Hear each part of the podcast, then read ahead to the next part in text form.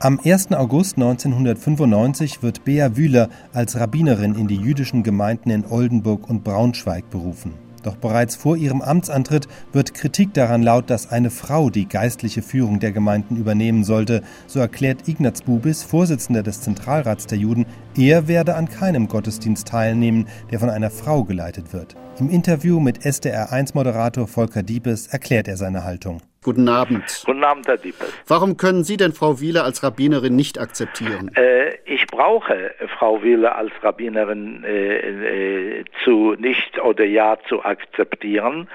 Die Gemeinden sind alle unabhängig und jede Gemeinde äh, engagiert den Rabbiner oder die Rabbinerin, die es will, in Amerika bei dem Reform, unter den Reformrabbiner, Rabbinern gibt es sehr viele Rabbinerinnen inzwischen, aber ich persönlich, ich habe hier nur meine persönliche Meinung wiedergegeben.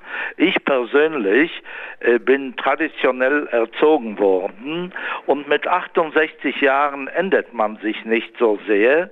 Und deshalb ist das meine rein persönliche subjektive Einstellung dazu äh, und äh, ich werde auch dadurch bestärkt, äh, dass das Reformjudentum eigentlich bis jetzt dem Judentum genauso wenig gebracht hat wie die Assimilation. Mhm, aber Frau Wieler, Herr Bubis sagt, sie wolle den Aufbruch des Judentums aus der Erstarrung. Ist das nicht was Positives?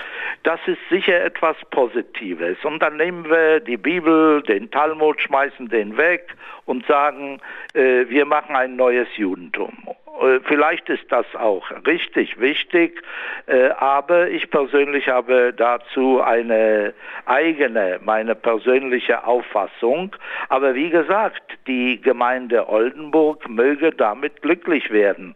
Äh, die, in der katholischen Kirche übrigens ist es auch noch nicht so weit. Sie meinen also, Frauen könnten einfach nicht Rabbinerinnen werden? Nach der Tradition, das, was ich in Talmud und im Schulchan Aruch, äh, das ist sozusagen der tägliche Umgang mit Judentum äh, gelernt habe, ist eine Frau als Rabbinerin nicht vorgesehen gewesen. Aber muss man nicht auch pragmatisch denken, wenn es zu wenig Männer gibt?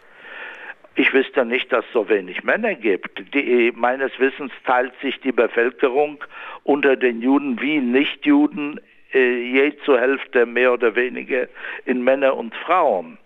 Äh, männliche Rabbiner gibt es genug. Es gibt wenig deutschsprachige Rabbiner.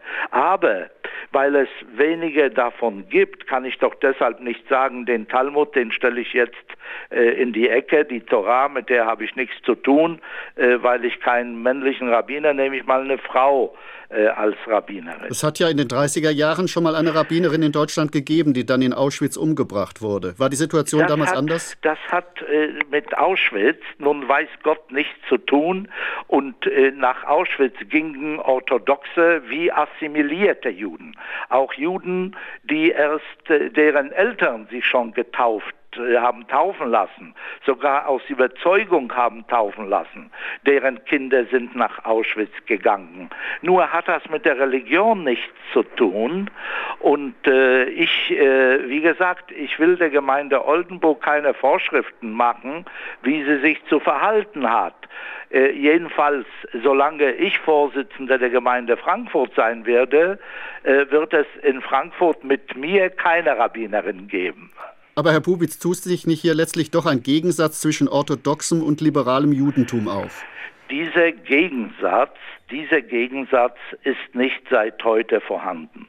Und das, das Argument des Reformjudentums war über Jahrzehnte, äh, dass es besser ein reformiertes Judentum als gar kein Judentum geben möge. Aber das Judentum hat 2000 Jahre Diaspora nur überleben können, weil es in der Religion gelebt hat und der Religion treu geblieben war, trotz aller Verfolgungen. Die spanische Inquisition wäre gekommen mit Frauen als Rabbinerin oder ohne Frauen als Rabbinerin. Das löst die Probleme nicht. Äh, Hitler hat keinen Unterschied zwischen Rabbinern und Rabbinerinnen gemacht, zwischen dem Reformjudentum und dem orthodoxen Judentum. Tatsächlich ist es so, seit das Reformjudentum am Zunehmen ist, ist das Judentum weniger mhm. geworden, die Assimilation größer geworden. Reformjudentum ist der erste Schritt in die Assimilation. Ich selbst bin kein orthodoxer Jude, damit keine Missverständnisse entstehen. Ich selbst lebe als liberaler Jude.